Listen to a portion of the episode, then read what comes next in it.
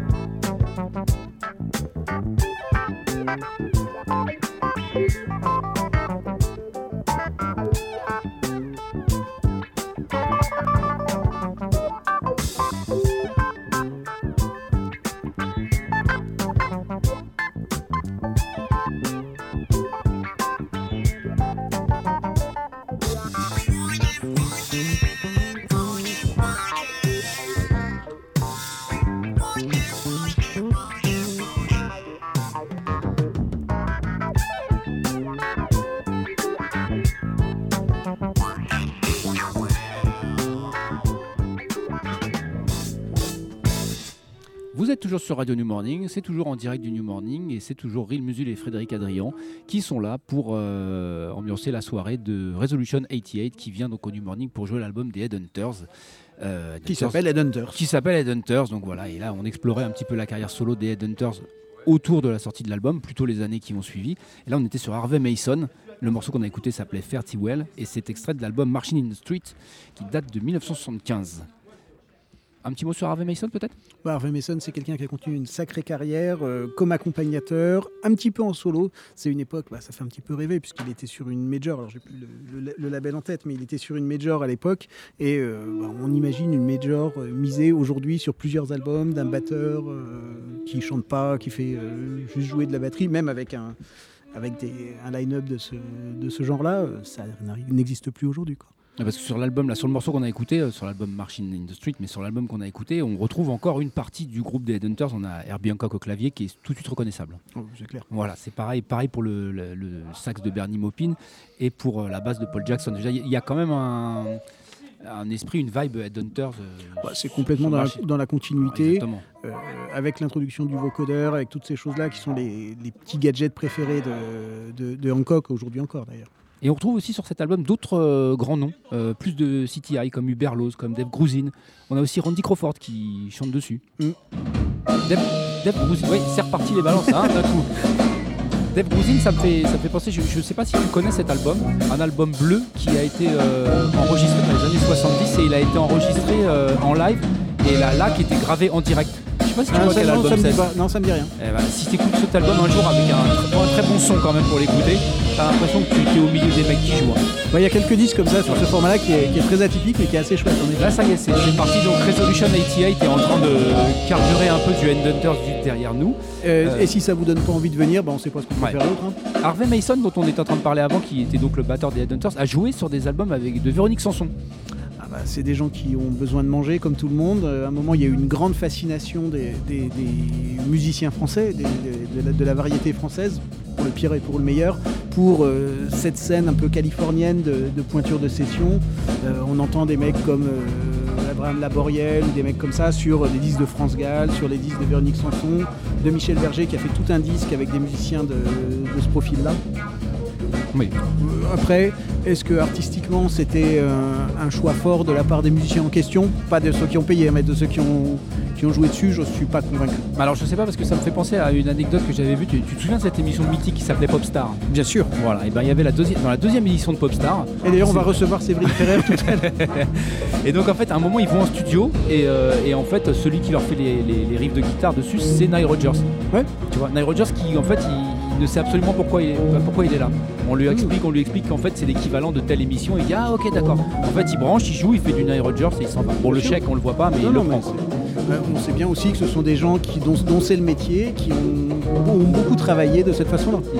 Donc on, on, va reparler des Headhunters, euh, puisqu'on était en train d'explorer de, la carrière solo de chacun autour du projet Headhunters.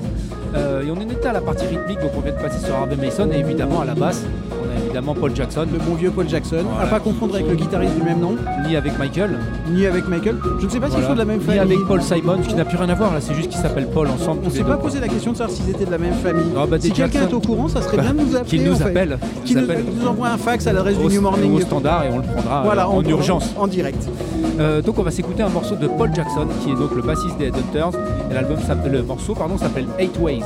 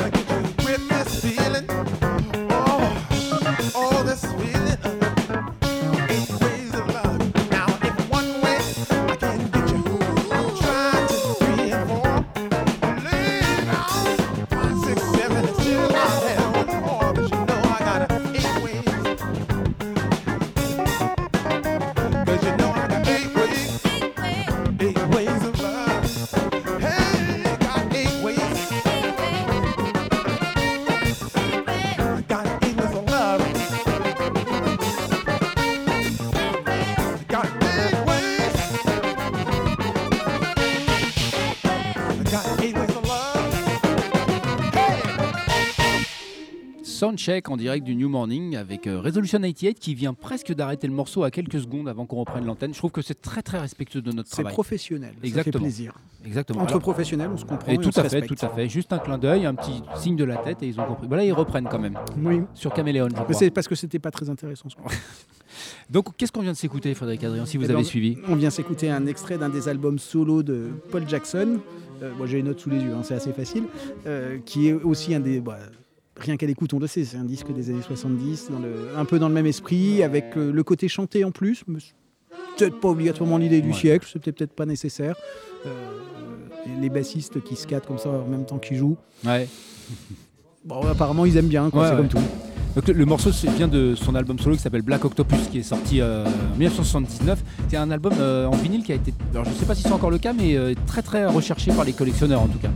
Il y a deux, deux pochettes différentes d'ailleurs de, de Black Octopus. On a une espèce de, de, pochette, euh, de pochette orange et marron où c'est divisé et puis lui il est dans un carré à, à droite euh, avec sa basse et un, un- son casque, c'est une photo de session. Et il y a une autre euh, pochette où il est en fait en espèce de samouraï avec des basses derrière comme des tentacules. 8 je suppose, Octopus. Octo 8. Ça pourrait être sa. Ah, je suis malin. Ça, ça pourrait Ah, se défendre. c'est quand même pas bête. quoi. Euh, mais c'est pareil encore, on a encore une forte on ressent encore quand même l'influence Headhunter là-dessus puisqu'on on a Herbie Hancock qui joue dessus et puis on a aussi euh, Bernie Maupin. Paul Jackson est quand même resté longtemps fidèle à, à Herbie Hancock. Il a Ouais, quand même ouais, long- ouais. longtemps et souvent joué avec lui. Après les- après l'album Headhunter. Je sais pas s'il avait fait une grosse carrière solo derrière. Alors, il joue encore. Il joue encore. Il était venu il y a 3-4 ans, je pense, au, au Duc des Lombards. Euh, C'était nul. Ah bon, C'est ça, ça a le mérite une, analyse rapide et, et précise. Euh, en fait, il jouait euh, des standards de blues essentiellement et il chantait et il faisait de la basse, mais en accompagnateur, il a quasiment pas fait de solo. Évidemment, la salle était remplie de, bassistes qui étaient en train de guetter les doigts.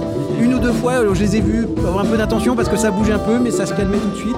Et euh, c'était franchement pas terrible. Il est accompagné par Pee Wee Ellis qui avait l'air de s'ennuyer absolument terriblement. Et dans la salle, il y avait le batteur des Meters. euh, donc- Zigaboo modéliste. Zigaboo modéliste. Euh, ce qui fait qu'on avait quand même dans le même endroit euh, les trois sources du funk, les Meters, un ancien de chez James Bond et euh, le mec des Headhunters. Mais malgré tout, une soirée ennuyeuse. Mais c'était nul. Donc bon, Voilà, voilà, c'est pas grave. voilà, vaut mieux, vaut mieux quelqu'un qui le raconte et qui le raconte très bien. C'est vrai, non, non, c'est vrai. L'histoire est mieux que le Bah, concert, honnêtement. par exemple, quand tu en as parlé, j'ai trouvé ça très ennuyeux et je me suis retrouvé vraiment dans cette soirée. pour te dire. c'est parfait. C'était l'idée. C'était l'idée, c'est une sorte de procédé littéraire. En fait. Pour, pour finir avec Paul Jackson, euh, justement, je disais que l'album Black Octopus était assez difficile à trouver et il y, a, il y a quelques années de ça, il assurait lui-même la ressortie CD. On pouvait le contacter. Alors moi, je l'avais contacté, je sais plus si c'est sur MySpace ou sur Facebook. Sur MySpace. Bah ouais, mais écoute, c'était comme ça. Et tu, tu avais une page MySpace. Est-ce qu'on peut retrouver ta page MySpace? Peut-être, Les, internautes Je ne en sais pas. direct, allez chercher la page MySpace Réal Musul. Toujours est-il que voilà, il avait assuré lui-même la ressortie et la revente de Black Octopus. C'était dédicacé, c'était 40 euros. Voilà, Juste pour te dire, 40 Ah euros pour un CD, tu te dis quand même. Pour euh, un CD gravé bon, ou Polo, c'est cool, mais c'est cher quand même. Non, mais là, il fait partie des gens qui ont beaucoup d'histoire et peut-être pas beaucoup d'actualité, c'est toujours un peu compliqué. ouais, ouais. Bah oui, pour ressortir Black Octopus, un album qui avait quand même déjà une trentaine d'années. Bah, on continue avec les Headhunters, on s'est fait, euh, on s'est fait Harvey Mason, on s'est fait Paul Jackson, et puis maintenant on va passer euh, aux percussions avec euh, celui qui jouait de la bouteille sur l'intro de, Notamment, de- du morceau des Headhunters qu'on s'est écouté. Et un, qui- un- un des musiciens les plus distinctifs, je pense, du, du lot des, des Headhunters, un de ceux qui appartiennent, vra- qui font vraiment le son des, des Headhunters, et qui s'appelle, qui s'appelle Bill Summers. et voilà, et on va s'écouter le morceau qui s'appelle Check It Out.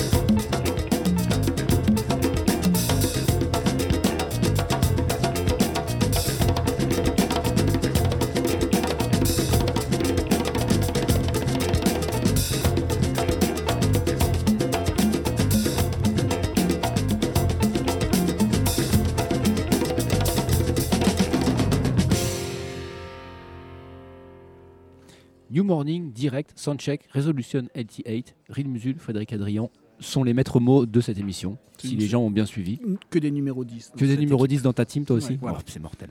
Euh, on vient de Qu'est-ce qu'on vient de s'écouter d'ailleurs? Bon, on vient de s'écouter du Bill Summers, un de ses albums solo, euh, dans une discographie d'ailleurs assez copieuse, puisqu'il a plein de projets euh, avec lesquels il tourne. Il est très actif en particulier, à la- toujours à la Nouvelle-Orléans, puisque c'est c'est sa base. Quand on y va, il est, il est très souvent dans les clubs.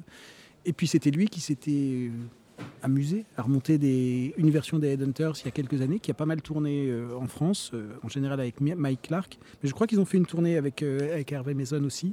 et qui a fait pas mal de dates dans, toutes les, les salles de musique actuelle, comme on dit. Alors personnellement, j'y suis pas allé parce que j'ai toujours un petit peu peur de ces projets de reformation, mais qui sont des idées un petit peu bizarres parce qu'il n'y a pas tout le line-up. Donc Ah, pour le euh, coup, il n'y avait que deux membres, dont un seul qui avait joué sur l'album initial, et clair. il y avait euh, TM Stevens à la Il y base. avait TM Stevens qui, à est la quand même, qui est quand même plus habitué à tirer des grosses cordes métalliques qui bien tendues. ça, et qui, Voilà. et qui Voilà. tapait un petit peu. Bah, le répertoire était le répertoire des Headhunters pour l'essentiel.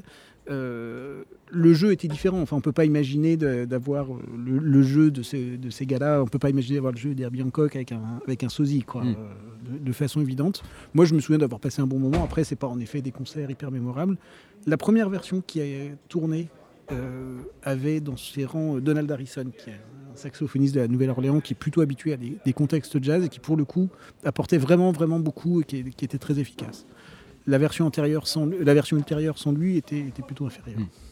Donc là, c'était Bill Summers. Donc le, morceau s'appelle Check Out. C'est issu de l'album euh, Feel the Hit qui est sorti en 77. Un album où on retrouve encore Paul Jackson. Comme quoi les Headhunters euh, ont un peu fait comme les, les- tous les spin-offs de la galaxie P-Funk. Ils ont sorti Ah, des albums, mais ils étaient tous les, les uns sur les autres. C'est aussi des mecs qui ont vécu en studio pendant très très longtemps, dans les mêmes studios qu'on croise, on disait tout à l'heure, sur les, les disques de variété. euh, Paul Jackson, on le croise sur des dizaines et des dizaines de disques. euh, Mouzon, on le croise, croise sur beaucoup, beaucoup, beaucoup de disques aussi. Euh, c'est des gens qui ont beaucoup, beaucoup, beaucoup enregistré dans les Faire leur discographie, c'est extrêmement compliqué pour le coup. Alphonse Mouzon qui joue aussi sur cet album de Bill Summers. euh, Mais- Roger Glenn joue aussi dessus. Roger Glenn dont, dont- dont, euh, Paul Jackson a produit un album avec les Measles. Je sais plus le. Ça, ça me dit rien du tout. L'album pochette est bleu, je sais plus comment ça s'appelle. Mais, euh, mais j'ai les preuves de ce que j'avance. Parce que tu me regardes comme ça avec un air, genre comment ça- Je ne vous laisserai pas dire ça. Je, je te vois regarder Discog en même temps. Ouais, bah, en tout Tu- cas, c'est extrêmement peu crédible. On arrive en tout cas au dernier Headhunters. euh, qui Mais pas le moindre. Mais pas le moindre. C'est un cliché. envie de te- ouais. C'est un cliché. Est-ce qu'on peut parler du saxophoniste le plus doué de sa génération peut-être? Non. Non, l'album. Non, moi non. Alors Euh, honnêtement, Non, parce que si on enchaîne les clichés comme ça. non, moi, mon le petit prince du saxophone, ça te va ou pas? Oh, c'est moche ça. Bah Non, oui, mais c'est bon, moche, euh, c'est moche, c'est moche. Tu veux te faire envo- embaucher chez Patrick Sébastien pour faire le grand cabaret, toi. Il s'appelle Benny Maupin. Découvrez Benny Maupin, un artiste unique. Est-ce que ça te va? Un artiste unique dans son genre. Dans son genre. En tout cas, c'est le dernier Headhunters. Euh, mais pas le... Pardon. C'est pas des moindres, effectivement. C'est Benny Maupin, donc, qui est le saxophoniste. Et euh, le morceau s'appelle Water Torture.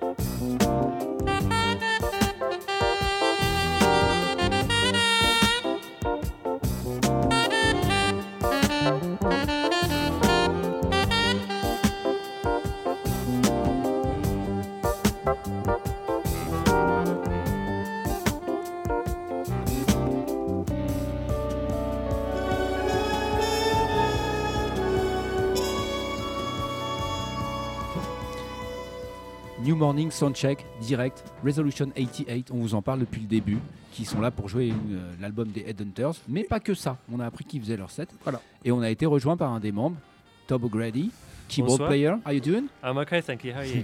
So Resolution 88. What Yes. about the previous resolution? The Oh, other 87? yes, I know. If you- if you Google for Resolution 88, you get some kind of UN Yeah. uh, thing about North Something Korea. about I think. Korea. Yeah. Um, the the name is a reference to harmony and um, various things that McCoy Tyner and Herbie Hancock have said about it's it's not what you play. Um, if you play out, it's how you resolve it that matters. So we wanted a word that sounded strong. Resolution has other meanings in English like determination, um, but it also refers to harmony. And then uh, the 88 is just the number of keys keyboard. on a piano. Yeah. So where does it, where does this idea of the cover of the Headhunters come from? It's an interesting one because we are quite fiercely original. We we I can't really. There's maybe the first gig in the history of the band we might have played one cover because we at that point we didn't have enough compositions ourselves. Um, but since then we've we've tried to make sure that we play gigs purely on the strength of our own compositions, and that's why people come to see us. Um, and the reason we're playing Headhunters is that is it's definitely what got me into music and it inspired me to set up my own band and we wanted to celebrate it whilst Herbie's still alive. Mm. Um, it's, it's a fantastic opportunity to, for us to reproduce this album live. Um, I think so. Yes, why Headhunters? Because it inspired this band. It's not something that we've ever done before or would consider really doing with another album. It's an album that's very special to us. Uh, before, uh, while you're playing with Resolution 88, you also performed with uh, different, uh, in different context. You played with on the latest album by Miles Senko. Yes. I think I saw you with Incognito once. Yes, yeah, that's right. I've I've been involved with Miles since the very first rehearsal. So we we got to know each other through the music scene in Cambridge Mhm. in England, and he started putting together a band of, of musicians in that area. So I've been on Born in Black and White, and Mm. then all the way up to the most recent album, Just Being Me. But you're not playing on stage with him. I am. Yeah, Yeah. okay. Yeah, yeah. Um, I've only missed gigs for things like personal reasons, Mm. or for instance, when I toured with Incognito, I couldn't then play with um, with Miles. But generally, I'm You're part Um, of the band. I'm okay. part of the band. Yeah. What, what's the difference the, between the, the different contexts? Playing jazz stuff, classic Yeah. jazz stuff like what you're doing tonight with the, the cover of the album, playing Mm. your own material, and playing in a soul band. I think it's it's a very good discipline to remember that you're there to serve the music and not to force your own passion into places where it's sometimes inappropriate. So um, when I'm playing in Miles's band, it's definitely about soul music and it's about his voice and his songs, and we're there to play those songs as well as possible. Um, so I shouldn't be trying to play all the Herbie stuff that I've learned in that situation. And s- same with Resolution 88. That's my chance to play the roads. And so I think it's it's to be a complete musician. It's great to be involved in different projects, um, as long as you remember that when you're doing any one particular thing, you're doing that as well as you can without um, maybe doing things that, that are not appropriate or don't fit. Your music is very influenced by Headhunter and uh, and Herbie Hancock, but not as- not um, necessarily not your main influence. I'm sorry for my English, but you know I'm like a little bug. Uh, there is also some some touches of Lonely Liston Smith. Sorry, I missed that. Lonely, Lonely Liston Oh, Smith. Lonnie no. Liston Smith, yeah. I guess so. I mean, I I do have all those albums, uh, expansions and visions of a new world, and um, so I I do like his playing, but he's not a big influence, to be honest. Um, but, but beyond those few classic songs, um, I haven't listened to him as much as I have listened to Herbie and Patrice, and and the influences ended up being the players like Bill Summers and Paul Jackson and Harvey Mason they were the musicians that I then went to find on all the other records. Um, but it, different people say they hear different things in the music. So some some other people have said Lonnie Liston Smith, some people have said Jeff Lorber, uh, some people have said Weather Report, and George Duke. and George. Well, uh, those are all very complimentary, so I'll, Mm. I'll happily accept them. But um, yeah, Maybe it could, it's time to listen to your own music. maybe yes. And the title of the song is Three, Four, or More. Okay, this is a tribute to Herbie.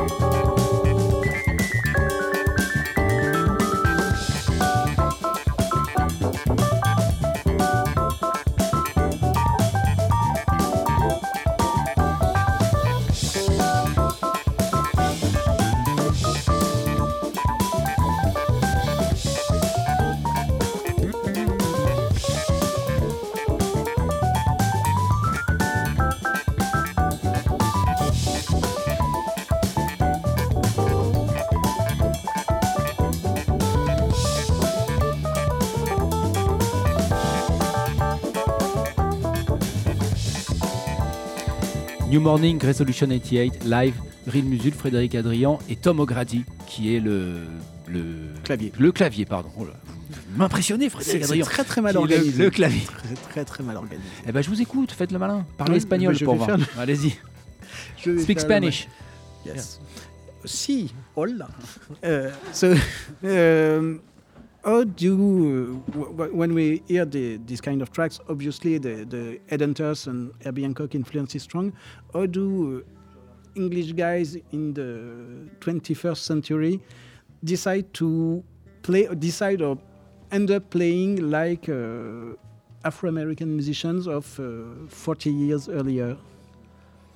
I don't really have I don't know how it happens, but I mean, my, for instance, maybe it's easier to answer that by explaining my background. My, my parents are both very musical, and they both play the piano, so it's it's very predictable that I would love music and play the piano. So no one's surprised by that. But they never introduced me to this kind of music. It was actually a friend at school who gave me Headhunters and said you should listen to this Mhm. and I just absolutely loved it. So it came out of nowhere for me. I think it's probably the same for for some of my friends in the band as well. Uh, you can't really explain it. You just find something that really resonates with you, and you just follow that that path. Maybe that kind of music was quite in the air on- when you were growing up with the acid jazz thing and the Jamiroquai and everything. At this We- time- we're not doing the same thing as what you, you're doing, but you, there's obviously a common influence. Definitely Jam- early Jamiroquai. So Early. those those first two three albums, I loved those. And it was so the Rhodes, the the Fender Rhodes was the Mm. thing that got me. So I was a big fan of Toby Smith, and I found out that he was using a Fender Rhodes. Then I thought I must have one of those. Um, so that was a common link between Herbie and Jamiroquai. I guess I was discovering Herbie's music later Mm. by listening to Jamiroquai first. Yeah. And the, the acid jazz school was an influence to on you, or not the right time? It was, but still, I think I ended up going back to the original stuff more than Okay. listening to acid jazz. Um, I really love Incognito. I love Mm. Jamiroquai, but I think I was collecting the original records back from the 70s more than I was more modern stuff. And often it's the production values. Mm. So that's why I loved listening to the music from the 70s because they've got everything sorted with the analog sides and the tape recording, multi track. And then things went backwards for quite a lot of people's music, I think in early 80s when they were getting to grips with digital. So, yeah. You're a record collector? I, I was. I, I had a different job where I was earning more money, so I was buying a lot of records to make myself happy. And then uh, when I became a musician, the, the record buying slowed down. Okay. Uh, what kind of audience go- is going to is coming to listen to you in the in the UK? Is it older jazz fans, younger uh, hyper people? It's been a mixture depending on the venue, to be honest. Um, I think a lot of our fans are people who would remember that music the first time around. That's the first group. Mm. Then there'll be people in their 30s and 40s who are getting into it or, or have been familiar with it for a while. But when we've played, we've played some. I don't know whether you've heard of the organisation So Far Sounds. Mm. So we've we've we've sometimes played their gigs as a way of trying out new compositions. So we think if we play this to our fans, they're going to tell us they like it. Mm. We need to play this to people who've never heard what we do to find out how they react. So we've we've done a couple of so far sounds, and that would be people maybe late teens, early twenties, and some people really don't like it, and some people really like it, and that's that's fine. Yeah. So I think it appeals to all ages. I think as long as someone's comfortable listening to music that's instrumental. Where, where do you? Where are your records in record shops?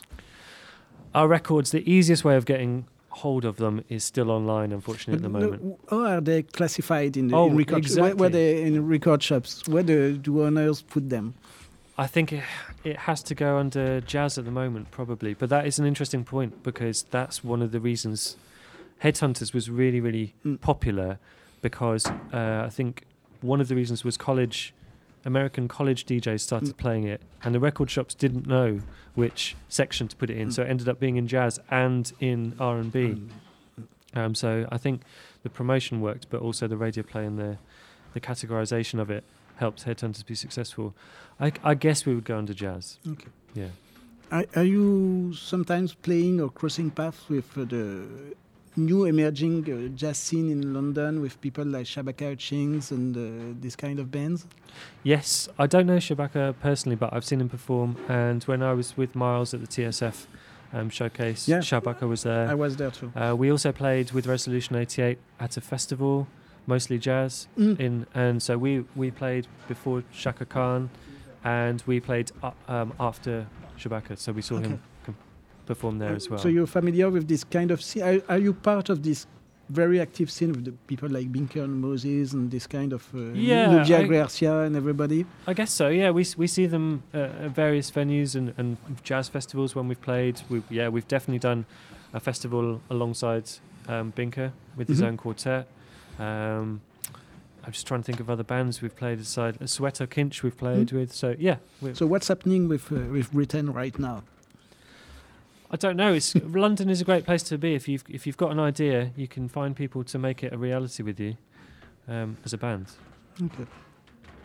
We were listening to the sound check during our sound check, the name of our mission, Yes. and we were very impressed by the sound and by the way to play this kind of jazz funk. And Hunter was very cool.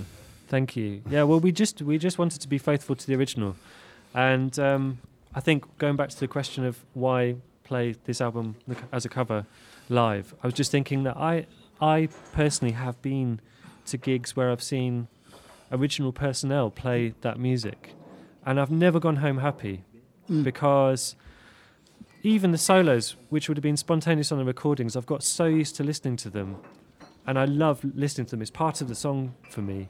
So the, the two of the things that were really important were the sounds, the keyboards, and all the other instruments and the percussion, um, and also sometimes the solos, just to hear what Herbie played originally. So I felt like it'd be nice to reproduce that, just in case there were any other people out there like me who want to hear it live. Tom, thank you. Thank you very much. Have much. a nice gig. We hope that it We will look be. forward to it. Thank you. Frederick. Oh, sorry, you're Le- French. le- I'm sorry. Ja, sehr Yeah. gut. Oui, tu voulais dire, vous vouliez dire quelque chose. You wanted to say something? Yes. Yes. Euh, a priori, il y a encore Say des- it loud. Say it loud, say it proud and everything. Euh, a priori, il y a encore des tickets pour ce soir, c'est pas complet. Ouais. Donc, euh, je Donc tu vas les, tu vas les acheter et tu vas. Alors les moi, je suis, je suis déjà dans la salle, donc pour le coup, je vais pas ressortir acheter des tickets. Mais He, wa- he euh, wants to buy the rest of the ticket to sell him to the black market. Ah, euh, donc, euh, si vous avez pas mieux à faire ce soir, et vous avez probablement pas mieux à faire ce soir, Mm. venez au New Morning, venez écouter Resolution 88, euh, venez écouter euh, les musiques des Headhunters et venez passer une bonne soirée. Vous ne croiserez pas Real Music parce qu'il rentre chez lui en fait après parce que je sais pas, apparemment il a une famille, enfin, il y a des histoires qu'il raconte aux gens. Mais moi je serai là en vrai donc vous pouvez venir me voir en vrai et me Et faire vous signer- pouvez et venir me le faire- gifler. et me faire signer Voilà. mes livres que vous avez Voilà. achetés avant. Vous pouvez Et- venir, donc Frédéric Adrien sera disponible, Voilà. vous pourrez le frapper. Mais euh, non en vrai venez écoutez ça, Ouais. va, être, ça va être super bien vu la, vu la balance. Soundcheck was very impressive. Tom, thank you. thank you very much. Frédéric, have a nice day. Enjoy your evening at home Yes. with your so-called family. Et on remercie le New Morning, on remercie Étienne, on remercie Bruno qui nous fait la réal. Et, euh, et moi, j'ai envie de me remercier. Voilà. Et on vous dit à bientôt. Probablement si on nous réinvite, c'est comme tout.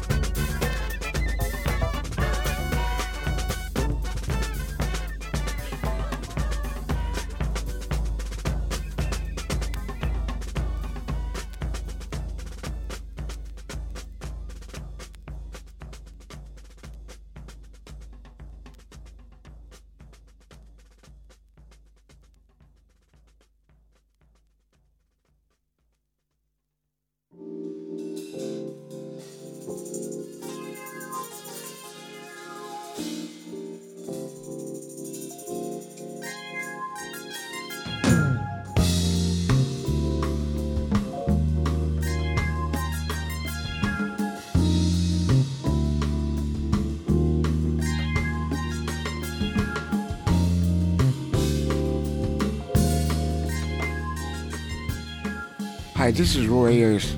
You're listening to Pneumonic Radio. Check it out.